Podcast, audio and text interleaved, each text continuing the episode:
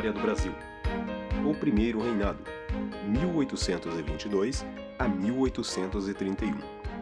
O Primeiro Reinado foi a fase inicial do período monárquico no Brasil após a independência.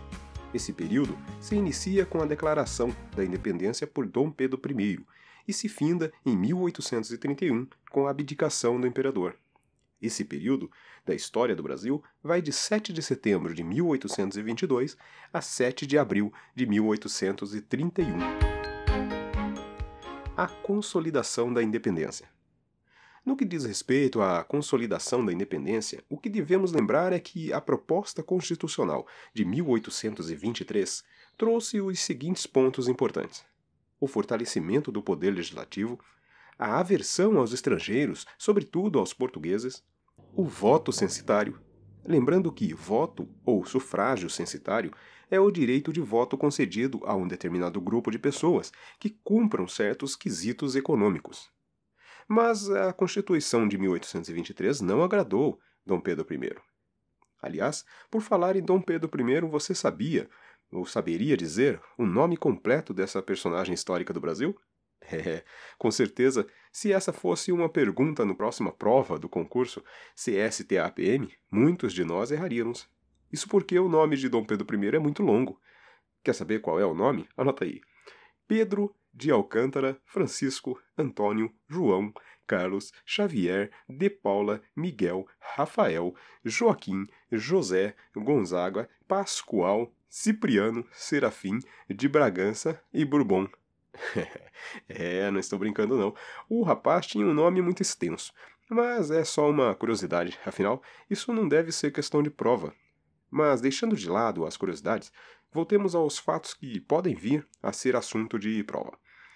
No início do processo, o Império teve que combater as províncias que eram contra a independência. Essas províncias tinham forte ligação com a metrópole portuguesa, e muitos de seus habitantes eram portugueses.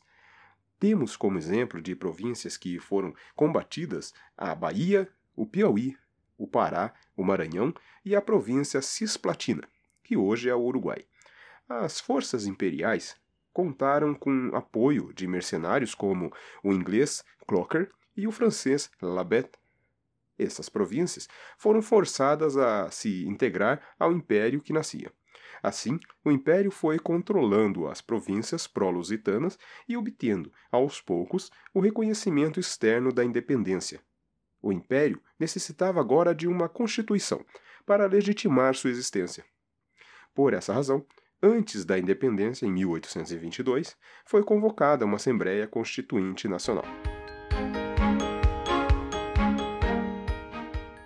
A Constituição da Mandioca a origem pelo qual o primeiro projeto constitucional ficou conhecido deve-se ao fato de o eleitor precisar ter renda mínima por ano equivalente a 150 alqueires de farinha de mandioca. Antônio Carlos Andrada liderou a Assembleia Constituinte, composta pelos grandes proprietários, apresentaram, em 1823, uma proposta constitucional que, como comentamos antes, trouxe os seguintes pontos importantes: fortalecimento do poder legislativo aversão aos estrangeiros, em especial aos portugueses, voto censitário.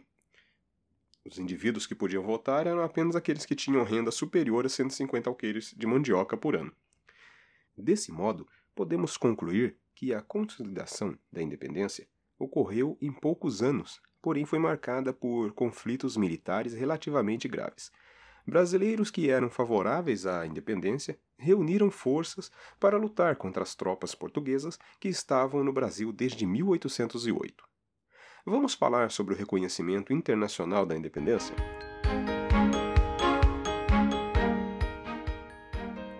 No que concerne ao reconhecimento internacional da independência, os Estados Unidos foram os primeiros a reconhecer de modo formal a independência brasileira isso ocorreu em maio de 1824. Mas, informalmente, a nossa independência já era reconhecida pela Inglaterra, que era grande interessada em garantir a ordem e a ligação econômica com o Brasil. Os ingleses demoraram para formalizar o reconhecimento da independência do Brasil porque tinham interesse na imediata extinção da escravidão. Ainda assim, a Inglaterra esteve presente no processo de consolidação da independência, servindo também de mediador no reconhecimento da nova nação por Portugal. Após 1822, o Brasil continuou sendo uma monarquia, com um português no comando, e os anos seguintes à independência, até 1840, foram marcados por uma enorme flutuação política, por rebeliões em todo o país e por tentativas contrastantes de organizar o poder. Pois é, esse foi o nosso primeiro áudio dicas. Se você gostou, compartilhe com os amigos e aproveite para acessar o site do Persona Cursos. Lá você irá encontrar vários materiais para auxiliar na sua preparação para o CSTAPM. Bons estudos!